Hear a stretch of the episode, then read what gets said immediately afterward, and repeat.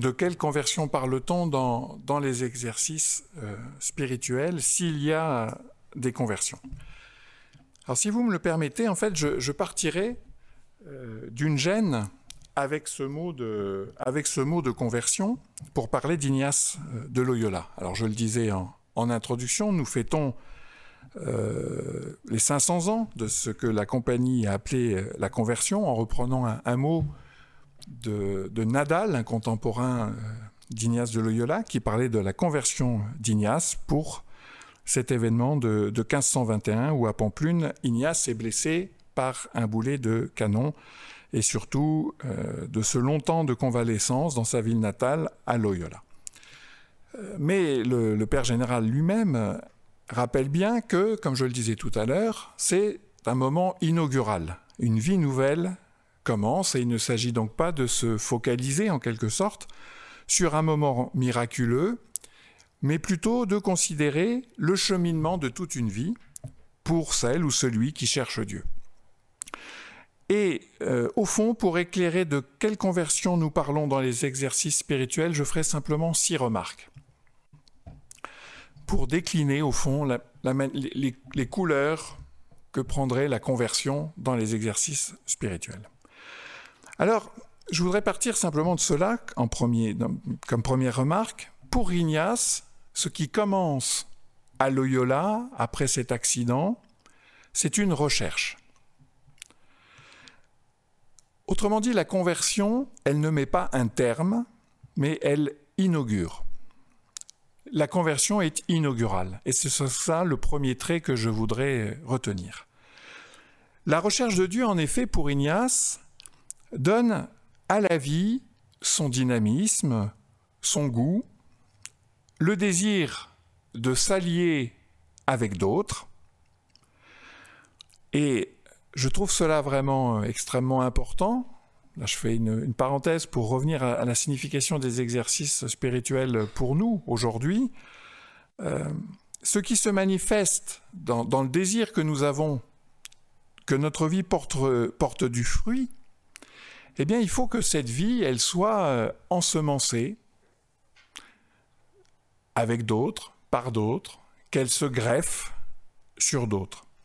Il me semble que c'est là une, vraie question pour aujourd'hui que de se demander ce que c'est que la vie, qu'est-ce que c'est que vivre, et je ne pense pas qu'il puisse avoir de vie sans alliance. Or, il est sûr que cette affirmation-là, aujourd'hui, ne va pas de soi. Et je garde délibérément ce mot d'alliance, hein, ce mot qui nous vient des Écritures, parce que dans une alliance, une alliance entre toi et moi, une alliance entre Dieu et un homme, une femme, entre Dieu et l'humanité, eh bien le mot d'alliance fait que jamais aucun des deux termes n'est supprimé. Faire alliance ne supprime pas euh, l'homme devant Dieu. Dieu ne s'engloutirait pas plus dans l'homme. L'alliance, maintient les deux termes et crée une relation nouvelle. Ce que parfois euh, notre discours en termes d'amour pourrait nous faire euh, oublier, puisque l'illusion amoureuse pourrait toujours nous faire croire qu'il suffit euh, de s'oublier pour aimer l'autre. Nathalie Sartoulaju, dans, dans son très beau dernier livre Vertige de la dépendance, écrit Aimer, ce n'est ni être à soi, ni être à l'autre. Ni être à soi, ni être à l'autre. Mais, il faut tenir ces deux-là. Eh bien, se convertir suggère euh, bien cela. Je me, je me tourne vers toi qui m'appelle. Mais nous conservons bien les deux termes de la relation. Cela dit, je l'évoquais euh, tout à l'heure dans l'introduction générale, le terme de conversion euh, ne va pas de soi, et en réalité il est même quasiment absent du vocabulaire d'Ignace. Il apparaît une seule fois dans les exercices, il apparaît deux fois, une fois dans les exercices pour désigner la conversion de Madeleine, dans un simple renvoi au titre de cette scène de l'Évangile. Et l'autre usage du mot ou du verbe en l'occurrence, se convertir dans les exercices, vous, allez voir, ne manque pas de sel. Il s'agit, euh, vous savez, Ignace parle dans la première semaine, on reviendra, peu importe les détails, s'il y a des expressions que vous ne connaissez pas, on pourra en reparler tout à l'heure, mais quand il évoque le péché, il va parler des anges. Quand les bons anges, créés dans la grâce, tombèrent dans l'orgueil, ils passèrent de la grâce au mal, traduit-on en français, mais le verbe qui est utilisé en, espagnol, c'est le verbe convertir. Ils se convertirent de la grâce au mal. Donc, se convertir, ça désigne dans le langage d'Ignace simplement un mouvement de transformation, pas forcément une conversion vers Dieu. Ce qui intéresse Ignace se trouve ailleurs que dans la conversion qui peut, vous voyez, aller tout aussi bien dans un sens que dans un autre. Ce qui est premier pour Ignace, c'est l'orientation et ce qui soutient le mouvement, ce mouvement orienté. Alors j'y reviendrai. Mais premier trait que je voulais retenir avec vous, si l'on veut parler de conversion, retenons qu'elle est inaugurale, mise en route. Ma deuxième remarque, euh, je me donne un défi peut-être un peu trop important, puisque je voudrais en quelques mots essayer de faire comprendre l'entreprise d'Ignace de Loyola qui souhaitait aider les âmes. Aider les âmes.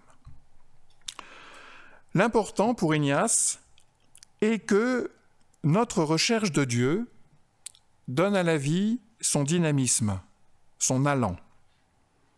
Et c'est ce qui se passe pour celui ou celle qui cherche Dieu. Et lorsqu'on se décide à chercher Dieu, alors cela fait rupture dans notre vie. C'est chercher Dieu qui fait rupture dans notre vie. Il y a un avant, un après, un peu comme euh, le matin va succéder au soir, quelque chose de nouveau apparaît, c'est une naissance. Et cette naissance vient plutôt à l'improviste, par surprise, et on a tous beaucoup d'images, de récits de conversion en tête, il y a des conversions euh, qui sont des conversions heureuses. Souvenez-vous de ce que Claudel raconte derrière son pilier à Notre-Dame, une nuit de Noël, et ce n'est pas rien que ce moment-là. Hein, je vous redis cette phrase par laquelle euh, Claudel décrit sa conversion naissance. J'avais eu tout à coup le sentiment déchirant de l'innocence, de l'éternelle enfance de Dieu, une révélation ineffable. Donc naissance heureuse ou douloureuse, comme pour Ignace de Loyola et son boulet de canon. Et Ignace repère, l'épisode est fameux, sur son lit de convalescence à Loyola, que certaines pensées qui avaient soulevé son enthousiasme le laissent pourtant finalement triste, alors que d'autres le laissent allègre.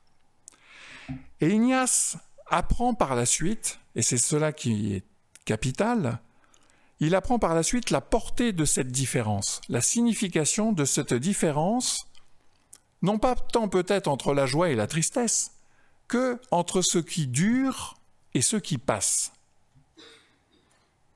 Et la différence est non pas une différence de sentiment, mais une différence d'expérience de la durée. Ce qui s'ouvre vraiment dure. Et dans cette découverte, où nous, nous serions sans doute tentés aujourd'hui, parce que nous faisons grand cas des émotions, de nous arrêter seulement à ce vocabulaire de la joie, de la tristesse, des mouvements, à ce qui fait tout un monde intérieur et dont Ignace note l'agitation. Mais dans ce monde intérieur, et c'est cela la nouveauté, Ignace introduit, employons le mot tout de suite, une méthode.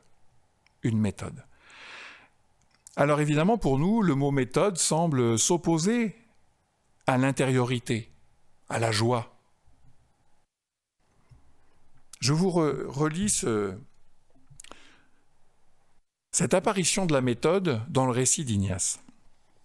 Il y avait pourtant cette différence. Quand il pensait à cette chose du monde, il s'y délectait, mais quand ensuite, fatigué, il la laissait, il se trouvait sec et mécontent.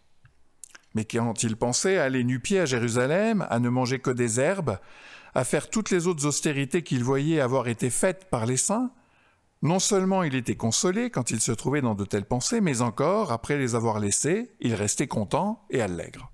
Description des mouvements, des agitations. Commentaire d'Ignace. Mais il ne faisait pas attention, le verbe mirar, miraba. Il ne faisait pas attention à cela et ne s'arrêtait pas à peser cette différence jusqu'à ce qu'une fois ses yeux s'ouvrirent un peu, et voilà, l'expérience inaugurale, elle est là, il commença à s'étonner de cette diversité et à faire réflexion sur elle, saisissant par expérience, littéralement pensant par expérience, qu'après certaines pensées, il restait triste et après d'autres allègre, il en vint peu à peu à connaître la diversité des esprits qui l'agitaient. La naissance de, à l'intériorité spirituelle est une affaire de sentir, effectivement, et je garde le verbe plutôt que le mot de, sentiment qui pourrait nous, nous tromper. Il est affaire de sentir, mais également de méthode. Il s'agit, et je reprends simplement les verbes d'Ignace, de faire attention, de s'arrêter à peser, de faire réflexion et de saisir par expérience. Voilà, je m'émerveille de la richesse et de la diversité de ce que j'éprouve, de ce que je peux en tirer pour vivre en y réfléchissant. Et les exercices spirituels, vous voyez, vont être euh, l'intensification de l'observation de ces mouvements. On se met dans des dispositions qui vont elles-mêmes intensifier les mouvements. Hein, on va répéter dans des temps limités des prières, des oraisons, des contemplations, toute une série d'exercices, mais en vue d'intensifier l'attention pour mieux trouver ce que l'on cherche.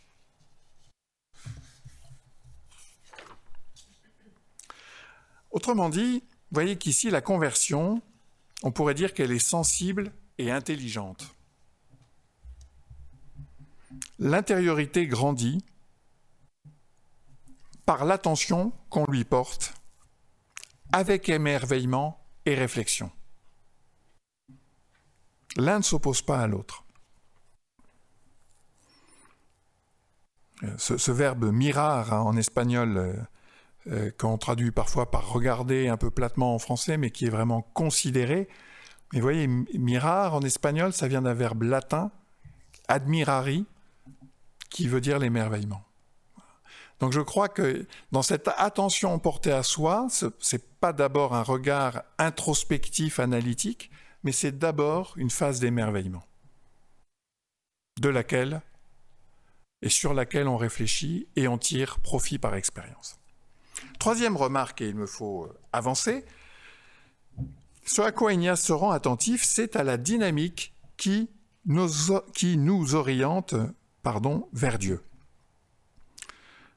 À la suite de Paul, hein, on pourrait dire que Dieu donne la vie aux morts et appelle à l'existence ce qui n'existe pas, dans la lettre aux Romains.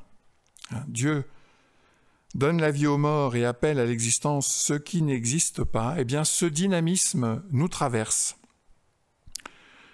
Et il nous est communiqué évidemment par d'autres dans notre vie chrétienne, les différents témoins de la vie du Christ.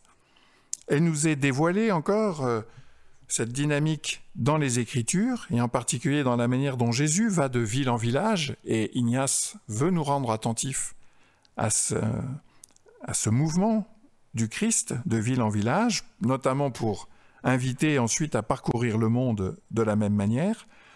Mais avant tout, ce dynamisme nous, nous traverse parce qu'il est celui de l'Esprit Saint.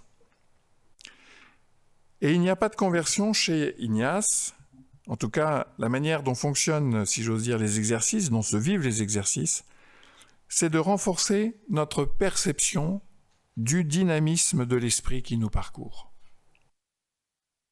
Et on pourrait dire hein, que la conversion, elle est précisément la perception du dynamisme de l'esprit qui nous parcourt.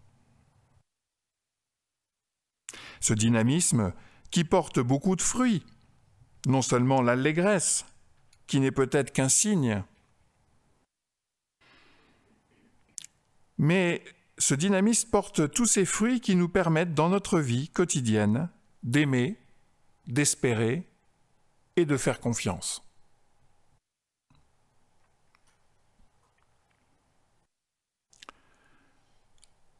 Or ce dynamisme,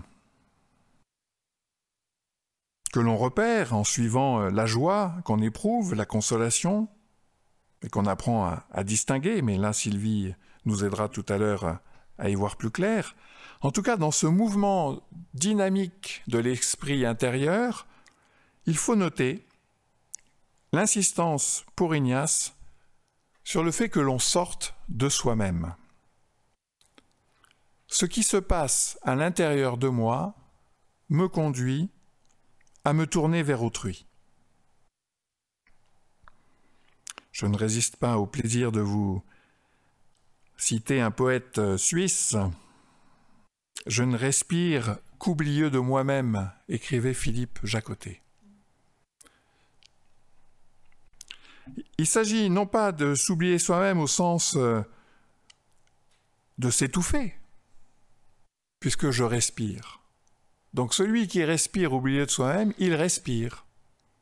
Et peut-être que même ce n'est qu'ainsi que l'on peut respirer. Je respire euh, dans l'alliance.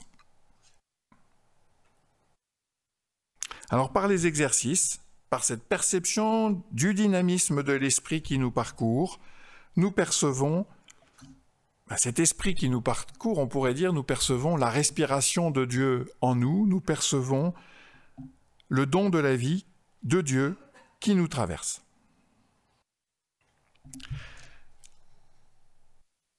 Cela serait beaucoup trop angélique si je n'en venais pas à un quatrième point qui marque profondément la conversion chez Ignace, dans la mesure où elle est la levée des obstacles qui dépendent de nous.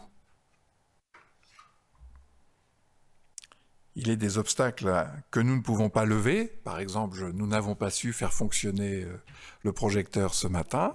nous avons fait tout ce que nous pouvions, mais voilà. Bon, eh ben, malgré tout, ça ne nous empêche pas de continuer.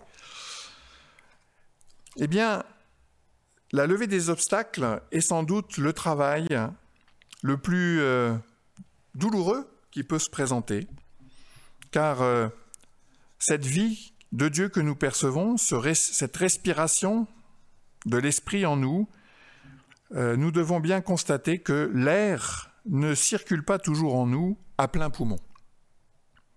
Alors il y a ces masques dont nous affublons notre bouche et qui nous empêchent de parler en vérité, il y a les masques que nous mettons sur nos yeux pour ne pas voir la réalité ou l'imaginer à notre guise, à portée de main, pour la dérober, la posséder. Pour Ignace, et j'avais vraiment envie d'insister sur cette dimension-là, notre vie porte du fruit dans la mesure où nous nous dégageons de ce qui en nous fait obstacle dans tout ce qui nous est possible. Il y a des obstacles sur lesquels nous ne pouvons rien, mais ceux sur lesquels il nous est possible d'agir, eh bien, il nous revient de travailler pour que la vie circule en nous, la vie de Dieu. Alors là aussi, si on se rend attentif au vocabulaire euh, euh, d'Ignace, et Ignace était très attentif aux mots qu'il choisissait, il y a évidemment ce, mot de réforme euh, qui vient sous, sous la plume d'Ignace dans les exercices, notamment dans ce moment un peu central autour des, élections, des choix de vie, où il nous a proposé d'amender et de réformer sa propre vie. Et je vous lis cet extrait que je vous aurais projeté euh, s'il y avait eu de la lumière. On ne cherchera rien d'autre, en tout et pour tout, qu'une plus grande louange et gloire de Dieu notre Seigneur. Le point de départ, toujours, c'est cette orientation ce qui a été inaugural et qui est perçu comme orientation vers Dieu. Car chacun doit penser qu'il progressera d'autant plus en toute chose spirituelle qu'il sortira de son amour propre, de son vouloir propre, de ses intérêts propres. Alors si déjà ça vous dérange, euh, attendez la suite. Car Ignace, si vous me passez l'expression, ne va pas y aller avec le dos de la cuillère. Sans doute faut-il puissamment faire image pour que nous ayons la force de continuer à avancer, pour que nous puissions dégager les obstacles. Et j'avoue que sur ce point, euh, je remercie Ignace avec beaucoup de vigueur, car il n'y a aucune raison de nous laisser détourner de ce qui nous fait vivre. Même si tant d'images de réussite facile nous assaillent, même si nous-mêmes nous voudrions régner, dominer, comme par exemple en nous débarrassant de nos ennemis. Ignace nous ouvre les yeux et pour cela il prend des images fortes qui vont solliciter notre imagination pour, nous, pour que nous nous euh, décidions à retirer ce qui fait obstacle. Alors Ignace pour cela va nous apprendre à regarder que nous ne sommes pas étrangers au mal. Ignace en aucun cas ne cherche à nous mépriser, à mépriser la nature humaine mais il rappelle à la réalité. Dans la fameuse première semaine consacrée euh, à la méditation sur le péché, mais plus encore dans cette grande fresque que l'on appelle les deux étendards, où Ignace nous met sous les yeux ce que nous connaissons bien, mais qu'il faut sans cesse se redire et regarder sans phare. Alors il le fait de manière schématique, mais non sans intérêt. Il y a deux camps, celui du Christ et en homme du XVIe siècle, à l'opposé, celui de Lucifer.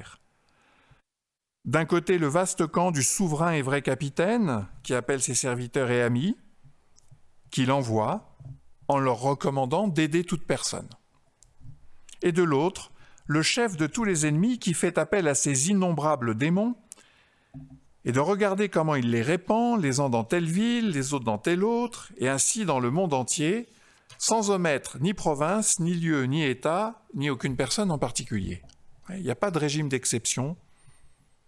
Tout le monde peut être saisi par le mal et vouloir faire le mal.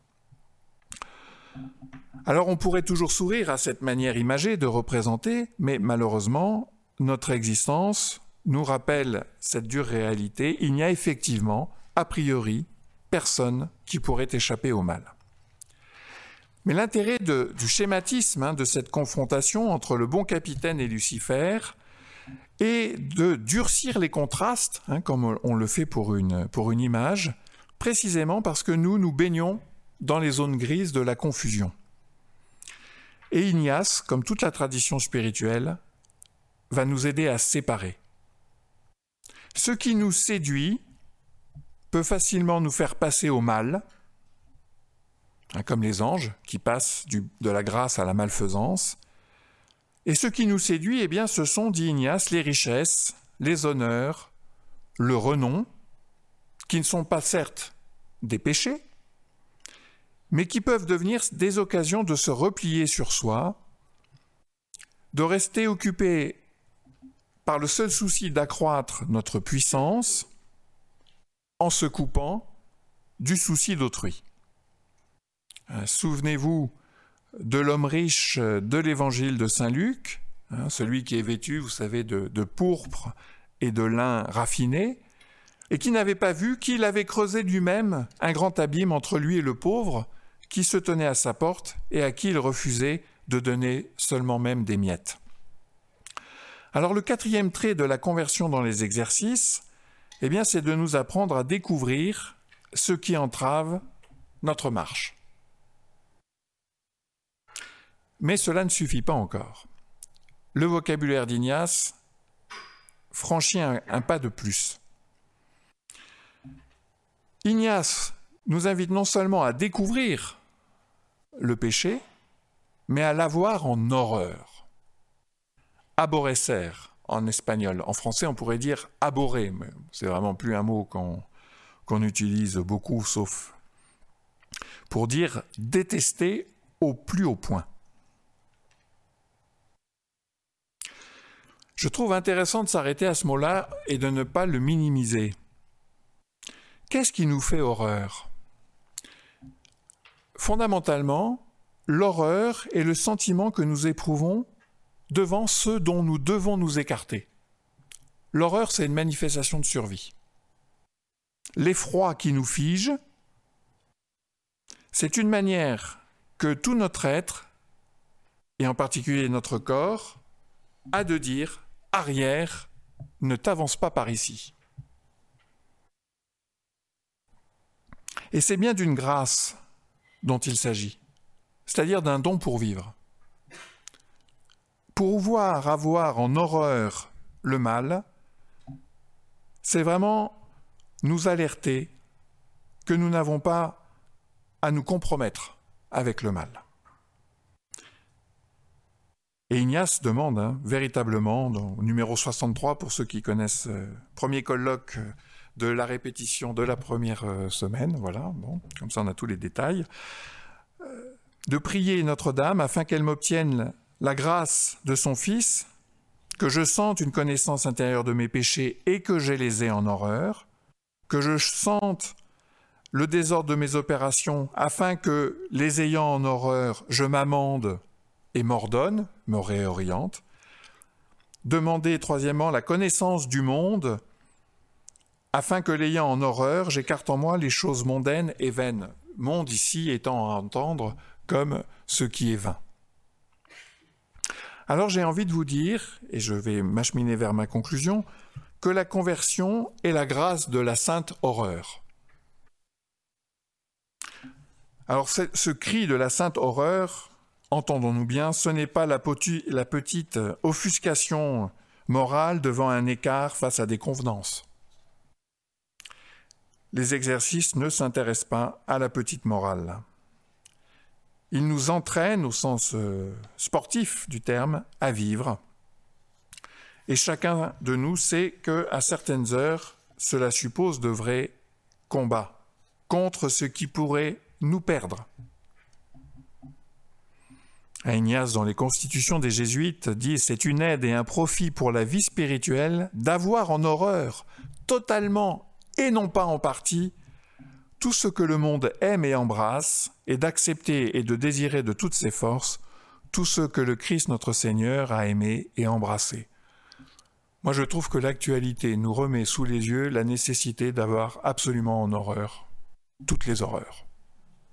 Et il faut les avoir en horreur. Voilà c'est-à-dire s'arrêter devant elle et s'en écarter. Sinon, c'est être mondain, dit Ignace. Même numéro des constitutions.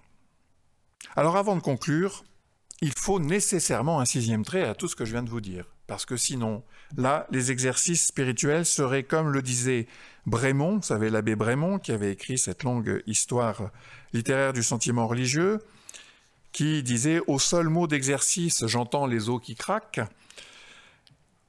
Eh bien, en fait, c'est que tout ce mouvement de perception de l'orientation du dynamisme de la vie, mais aussi de reconnaissance de ce qui fait obstacle en nous, jusqu'à demander cette grâce de la sainte horreur, tout cela, malgré tout, se vit avec douceur, avec douceur et bonté.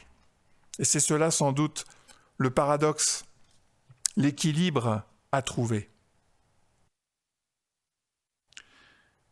Nadal, ce compagnon d'Ignace, avait cette formule à propos de lui en disant qu'Ignace suivait l'esprit, il ne le précédait pas, et de cette manière il était conduit avec douceur.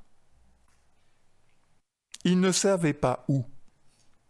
Peu à peu le chemin s'ouvrait devant lui, la conversion inaugurale, et il le suivait, sagement ignorant, son cœur livré avec simplicité au Christ. La conversion, c'est suivre et non pas précéder l'esprit. C'est ne pas savoir quoi faire, mais savoir entendre. Cette douceur, elle est encore bien visible dans la manière dont Ignace demande à ceux qui donnent les exercices spirituels de se comporter avec celui qui, euh, faisant les exercices, serait tenté et désolé, alors que celui qui donne les exercices ne se montre pas envers lui dur et sévère, mais doux et bon, pour lui donner courage et force pour l'avenir, lui découvrant les ruses de l'ennemi, de la nature humaine, et l'amenant à se préparer et à se disposer pour la consolation qui viendra. Douceur et bonté de la conversion. Je conclus. Devant tant d'expressions, j'ai retenu six traits de la conversion, il faudrait peut-être ne se souvenir que d'une seule chose, ce que dit Ignace au numéro 189 des exercices, mais qui était déjà déclaré dans une forme logique dans le principe et fondement, mais je préfère ce numéro 189. On ne désirera ni ne cherchera rien d'autre, en tout et pour tout, qu'une plus grande louange et gloire de notre Seigneur. Et cette en tout et pour tout conduit effectivement radicalement à avoir en horreur tout ce qui s'opposerait à la vie de Dieu en soi, à la vie. Mais cette radicalité de l'opposition au mal, qui est la radicalité même du Christ et de son esprit, se reconnaît à la douceur par laquelle cette radicalité vient. Et je termine avec euh, une règle du discernement pour faire transition avec ce que Sylvie va nous dire maintenant. Chez ceux qui vont de bien en mieux, le bon ange touche l'âme doucement, légèrement et suavement, comme une goutte d'eau qui pénètre dans une éponge. Je vous remercie. La lumière de Loyola.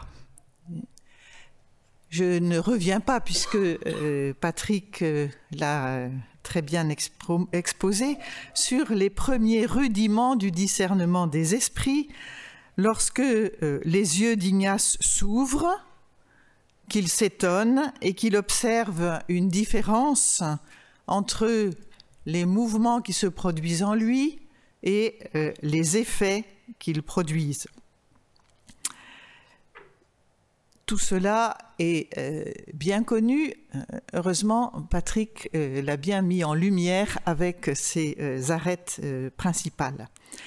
Mais je voudrais m'arrêter à la phrase qui suit immédiatement ce numéro 9, de, ce numéro 8 des, du récit. Cette phrase qui suit immédiatement ce récit, dit le prix et la fécondité de cette découverte, et elle est introduite par une notation importante qu'on remarque généralement peu. Cette notation, c'est ayant acquis de cette lecture une lumière non négligeable. Ayant acquis de cette lecture, et ça fait suite justement à euh, l'expérience inaugurale, hein, une lumière non négligeable. Lecture, c'est en espagnol le mot lección. Alors, je voudrais m'arrêter sur cette lección de Loyola, une nouvelle forme de lecture. Bien sûr, le terme lección désigne l'acte de lire. Et Ignace s'est livré précédemment à la lecture. Il a demandé des, livres et il a lu ceux qu'on lui a donnés. Mais ce qui est intéressant, c'est que euh, quand dans le récit sont évoquées ces lectures de livres, Ignace n'emploie pas le terme lectionne. Ce terme lectionne n'intervient qu'après le récit de la première découverte du discernement, ayant acquis de cette lecture une lumière non négligeable. Cela donne donc à entendre que cette première découverte du discernement, c'est une lectionne. Une lectionne, évidemment, c'est une lecture, non plus celle d'un livre, mais celle des mouvements intérieurs qui se produisent en Ignace. Ignace découvre donc une autre lecture. Et ce terme lectionne revient quelques lignes plus loin, au numéro 11 du récit. Ignace, est-il dit, ne se souciant de rien, persévérait dans sa lecture, lectionne, et dans ses bons projets.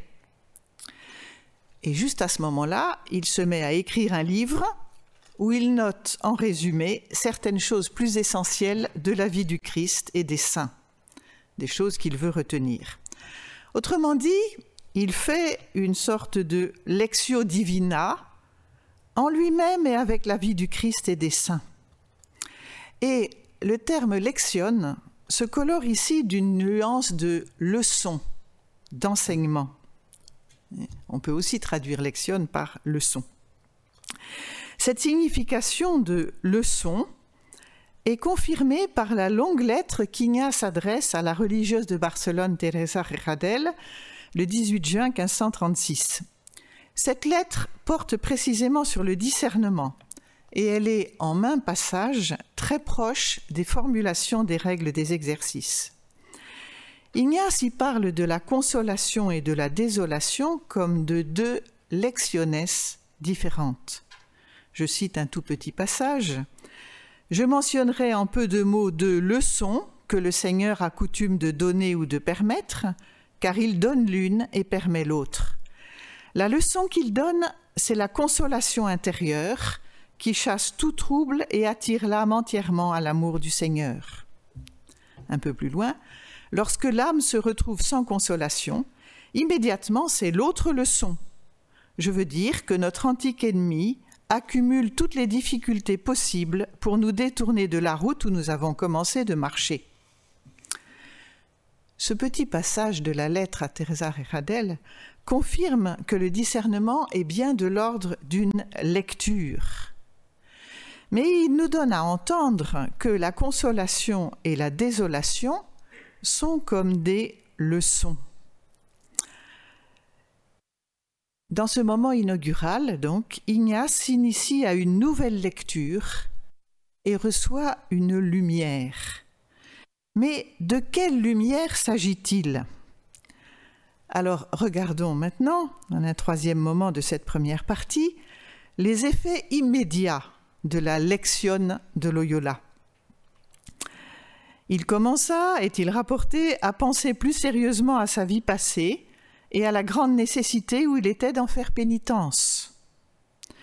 Puis de saints désirs se présentent à lui d'imiter les saints et par-dessus tout d'aller en pèlerinage à Jérusalem, je cite le passage, avec autant de discipline et autant d'abstinence qu'un cœur généreux et enflammé de Dieu désire ordinairement faire. Puis il reçoit une consolation dont la dimension relationnelle est bien mise en évidence, puisqu'il s'agit d'une visitation de Notre-Dame avec l'enfant Jésus, qui est suivie d'un effet de transformation perceptible même par son entourage, puisqu'il demeure avec un tel dégoût de toute sa vie passée, le dégoût c'est peut-être pas très loin de l'horreur, hein, dégoût de toute sa vie passée et spécialement des choses de la chair, et euh, il lui semble que euh, on a enlevé de son âme toutes les images qui étaient peintes auparavant. À partir de là, il n'eut jamais plus, dit le récit, même le plus petit consentement aux choses de la chair.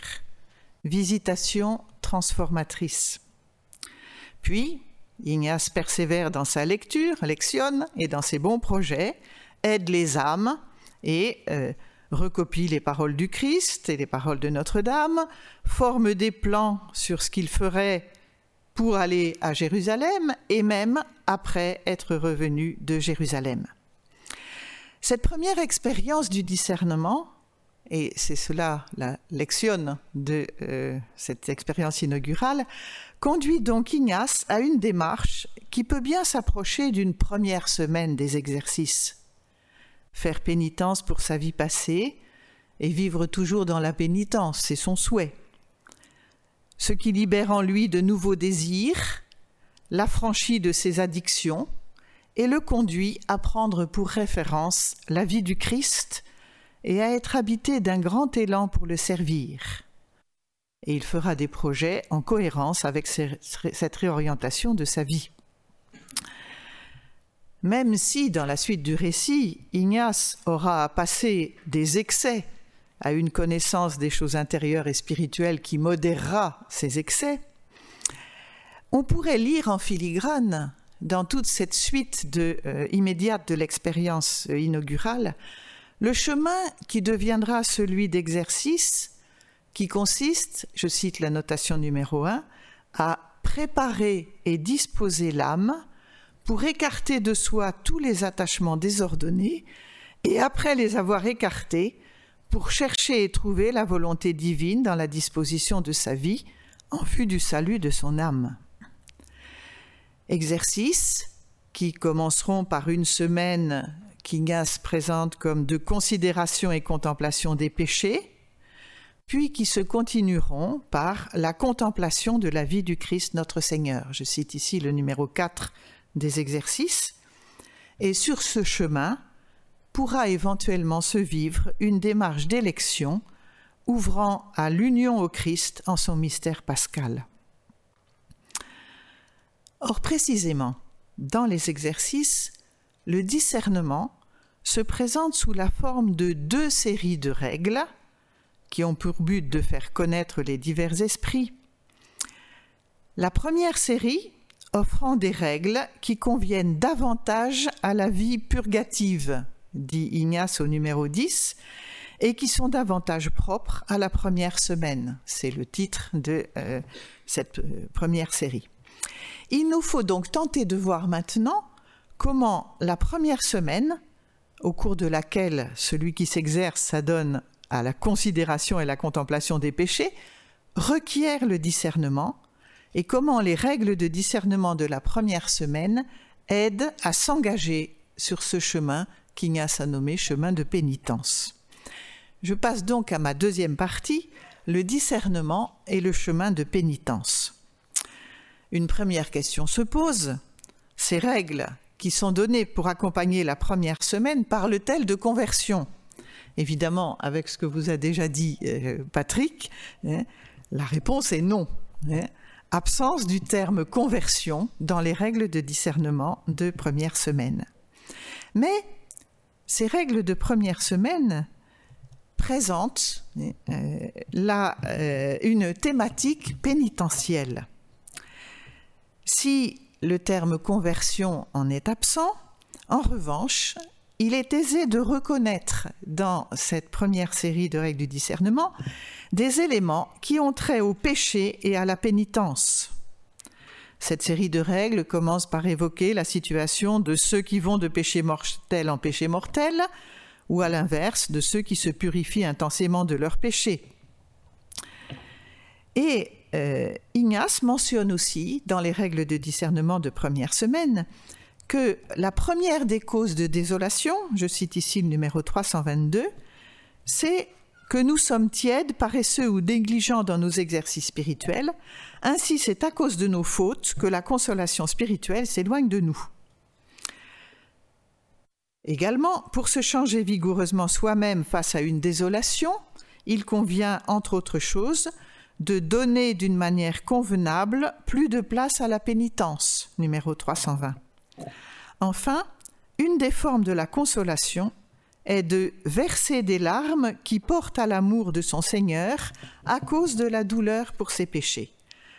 La thématique pénitentielle est donc présente. Mais il nous faut euh, nuancer. Les règles de discernement insistent-elles sur le péché ou sur la tentation?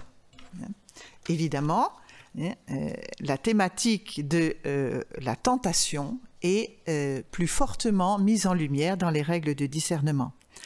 Ces règles instruisent davantage de l'action et du comportement des deux esprits, particulièrement de l'ennemi, de façon à ce que l'on puisse reconnaître et euh, faire la distinction entre l'ennemi et le bon esprit, de façon à ce que l'on puisse recevoir les bonnes motions et rejeter les mauvaises, et résister, je cite ici le numéro 320, aux diverses agitations et tentations de l'ennemi. L'essentiel des règles de discernement se situe donc en amont du péché, face à ce qui peut y entraîner. C'est un ennemi, c'est à un ennemi qu'il s'agit de résister et c'est important de voir que euh, c'est à un ennemi qu'il s'agit de résister plus qu'à soi-même ou à des vices dans les règles de discernement. Le discernement porte sur les motions qui peuvent conduire à des actes, mais en amont des actes. Et le discernement ne porte pas sur la valeur morale des actes, puisqu'il ne s'exerce que dans le cadre établi par le principe et fondement, à savoir l'exercice de la liberté humaine dans le respect de la loi de Dieu. Toutefois, le discernement euh, est au service d'un chemin de première semaine, de cette semaine purgative. Quel est donc leur rôle dans ce processus? La première semaine, et voyez maintenant je passe du côté de la première semaine pour voir hein, euh, son rapport au discernement, la première semaine fait appel au discernement. De façon explicite, le seul moment où il est fait appel en première semaine au discernement, ce sont les répétitions qu'a évoquées déjà euh, Patrick. Hein. La répétition, elle consiste, je cite le numéro 62, à répéter le premier et le deuxième exercice en notant et en m'y arrêtant les points où j'ai senti une plus grande consolation ou désolation ou un plus grand sentiment spirituel. Autrement dit, pour pouvoir faire une répétition, il faut avoir hein, euh, déjà pratiqué le discernement. Dans les méditations où l'on engage mémoire et intelligence puis volonté, c'est-à-dire l'affectivité profonde à l'époque d'Ignace, les grâces demandées sont toutes des demandes d'être affecté, d'être affecté, d'être touché. Par exemple, dès le deuxième exercice et jusqu'au quatrième, on demande une profonde et intense douleur et des larmes pour mes péchés, au numéro 55. Cette formulation, évidemment, euh, est à mettre en rapport immédiat avec la consolation telle qu'Ignace l'a décrit sous sa forme douloureuse, numéro 316, des larmes qui portent à l'amour de son Seigneur à cause de la douleur pour ses péchés. Et c'est la réception ou non de ce fruit, de cette consolation, qui va guider la juste pratique de la pénitence. Le discernement est donc en première semaine au service de la pénitence intérieure. Il aide à entrer dans le sentir intérieur, car les exercices, nous dit Ignace au numéro 44, ouvrent à, je cite, une connaissance plus intérieure des péchés et de leur malice, une plus grande connaissance et douleur de ces péchés. La répétition, qui se fait hein, sur le premier exercice où on est mis devant l'essence même du péché avec la figure des anges, hein, et du deuxième exercice qui donne de refaire son histoire en se laissant éclairer sur les péchés de sa vie, cette répétition va donc unir étroitement dans l'intériorisation ce qu'est le péché, même en dehors de moi, et les formes précises que prend le péché et qu'a prise le péché dans ma propre vie. Je crois que cette intériorité est bien la source de l'horreur dont parlait euh, Patrick. Le discernement en première semaine aide aussi à voir précisément ce qui est cherché dans cette semaine et à reconnaître si on l'a trouvé. Par exemple, au numéro 89, les larmes, les consolations, etc. Ainsi, le discernement fait-il découvrir une profondeur de la première semaine? Et euh, en un troisième moment de cette deuxième partie, euh, je voudrais euh, reprendre l'expression lectionne hein, en faisant apparaître ce qui me semble être la lectionne du discernement sur un chemin de purification. La première lectionne, c'est que la vie purgative, la première semaine, est orientée vers la consolation et vers rien d'autre. La vie purgative est tout entière orientée vers l'ouverture à la consolation. C'est elle qui est cherchée dans les grâces que l'on demande, comme dans les additions. Une consolation dont les règles de discernement de première semaine nous apprennent, même à travers l'expérience de la désolation, qu'elle est don et grâce de Dieu notre Seigneur. 322. La seconde lection, c'est que euh, il s'agit en première semaine, et vous verrez le lien avec ce qu'a dit euh, Patrick, de se laisser réorienter vers le Créateur et Seigneur. En effet, qu'est-ce que c'est que la consolation? Si je reprends le numéro 316 où Ignace l'a défini, Ignace la présente non d'abord par ses effets sensibles, mais par le rapport au Créateur et Seigneur. La consolation, c'est s'enflammer dans l'amour de son Créateur et Seigneur, ne plus aimer aucune chose créée sur la face de la terre pour elle-même, mais seulement dans le Créateur de toutes ces choses, verser des larmes qui portent à l'amour de son Seigneur, et en définitive, la forme fondamentale, c'est tout accroissement d'espérance, de foi et de charité qui donne repos et paix en son Créateur et Seigneur. La consolation, elle se définit par cette visée et cette relation fondamentale au Créateur et Seigneur. On reconnaît là hein, la mise en œuvre du principe et fondement. Consolation et péché ne se comprennent que dans leur dimension théologale, c'est-à-dire par rapport à cette orientation fondamentale vers Dieu. Consolation et péché ne se découvrent que par rapport à la juste orientation indiquée par le principe et fondement. La consolation, si elle est bonheur, c'est parce qu'elle est bonheur reçu de cette orientation. Et le péché est refus d'engager sa liberté selon cette orientation du principe et fondement. La conduite à tenir en consolation comme en désolation consiste aussi toujours à revenir au Créateur. Et ainsi, la troisième lection du discernement sur un chemin de purification, c'est que cette orientation va restaurer la liberté du sujet. La désolation peut faire découvrir que tout est don et grâce de Dieu notre Seigneur. Et en première semaine, on passe d'une composition de lieux où on est enfermé, sans aucune relation, sans vis-à-vis, à une libération par le colloque numéro 53, le colloque du Christ en croix, qui regarde le mouvement que le Christ fait vers le pécheur, et c'est le mouvement que le Christ fait vers le pécheur qui rend la parole au pécheur, le remet dans la relation et lui donne du coup de regarder, pouvoir regarder sa liberté dans son usage positif. Regardez, dit le colloque 53, ce que j'ai fait pour le Christ, ce que je fais pour le Christ, ce que je dois faire pour le Christ. Observons pour finir que s'amender et se corriger ne figurent que peu dans la première semaine, au numéro 61 et 63 seulement, et pas du tout dans les règles de discernement. S'il y a transformation, c'est quel est l'effet sur une, liberté restaurée de la venue même du Christ.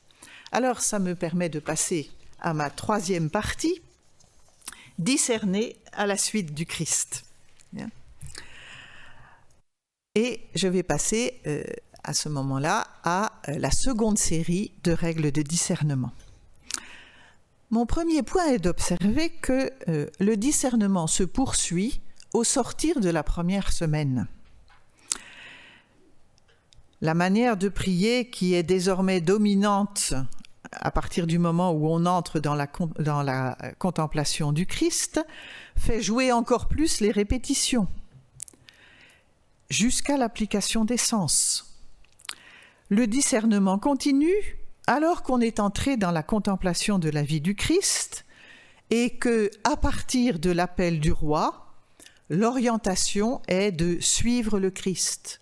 On pourrait regarder comment ce qui est demandé et ce qui est désiré à partir de l'appel du roi temporel et jusqu'à la dernière euh, semaine, c'est toujours hein, euh, cette suite du Christ ou cette union au Christ. Se confirme ainsi que le, discernement n'a pas pour but la conversion au sens de la réforme des mœurs. Mais alors, pourquoi se poursuit-il en seconde semaine? Pourquoi une seconde série de règles? C'est simplement parce que c'est en lien très étroit avec la contemplation du Christ. La seconde série de règles n'annule pas la précédente. Hein, la première série. La définition de la consolation, qui est présente dans la première euh, série de règles discernement, reste valide puisqu'on n'en donne pas d'autres dans la seconde. Et la seconde série de règles intègre aussi que même après la première semaine, on peut aller de bien en mieux ou de mal en pis et avoir une disposition opposée ou semblable à l'ange mauvais comme au bon ange, numéro 335. Mais cette seconde série, elle parle d'un discernement, d'un plus grand discernement. Si nous cherchons à repérer, au moins à très gros traits, l'approfondissement dont il est question, nous pouvons observer que, évidemment, comme l'indiquaient les numéros 9 et 10 des exercices, la première série correspond à quelqu'un qui n'est pas formé aux choses spirituelles et qui est tenté grossièrement et nettement, et la seconde série est utile lorsque l'ennemi de la nature humaine tente davantage sous apparence de bien. Le contenu des règles de discernement de seconde semaine précise. La tromperie peut venir par une consolation donnée par l'ange mauvais qui se transforme en ange de lumière. Le discernement doit donc s'affiner pour démasquer Lucifer, l'ange des ténèbres, sous son apparence de lumière. Mais dans cette seconde série, il est aussi question désormais de l'action immédiate de Dieu, car c'est le propre du Créateur d'entrer, de sortir, de produire en elle une motion, l'amenant tout entière à l'amour de sa divine majesté, numéro 330.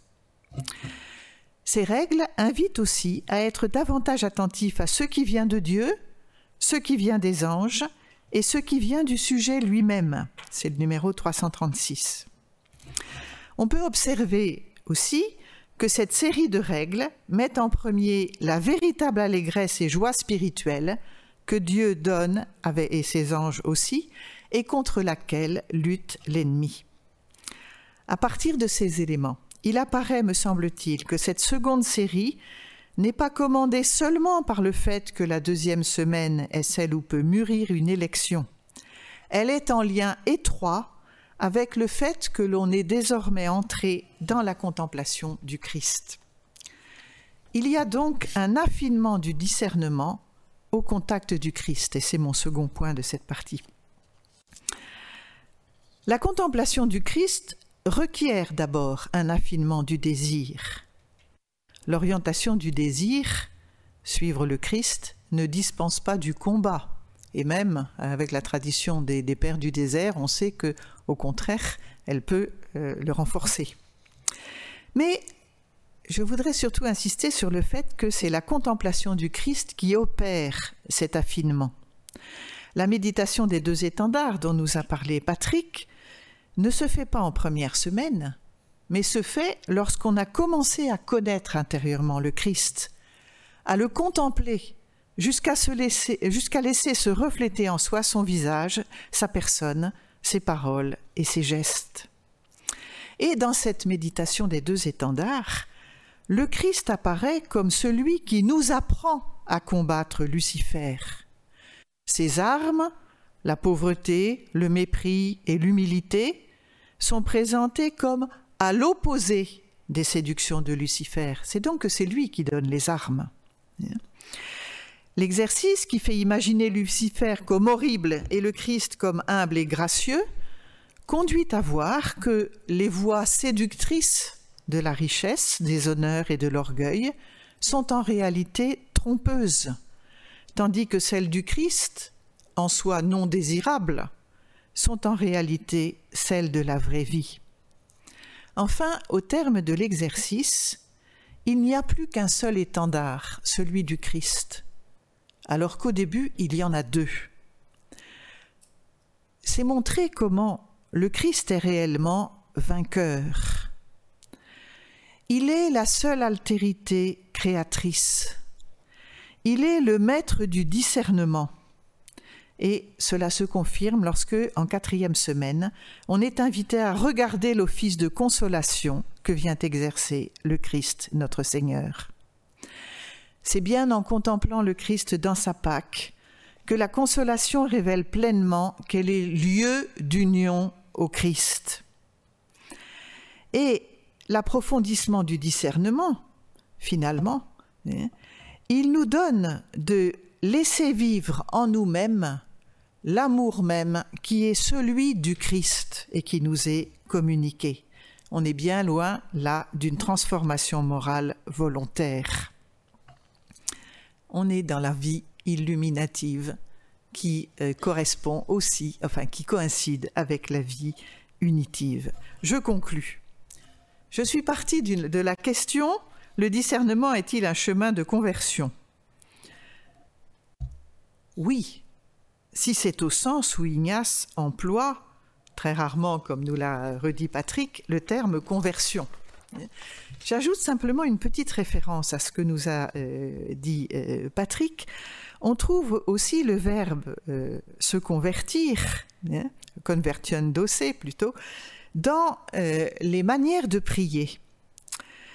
Dans cette manière de prier qui contemple les mots d'une prière adressée au Père ou à une autre personne, on est invité à terminer en, je cite le numéro 257, s'adressant en peu de mots à la personne à qui on a adressé la prière.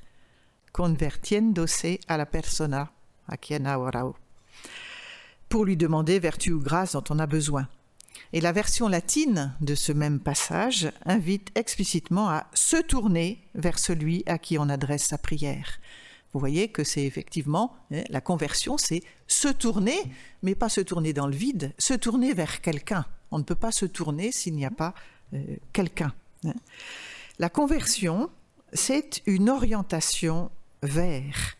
Et euh, on est euh, avec Ignace bien proche de l'emploi que fait du terme conversion son contemporain Calvin lorsqu'il invite, et je cite un petit passage de l'institution chrétienne, il invite à convertir nos yeux au but auquel le Saint-Esprit dirige ses paroles, ou bien, un peu plus loin, à convertir les yeux en Christ.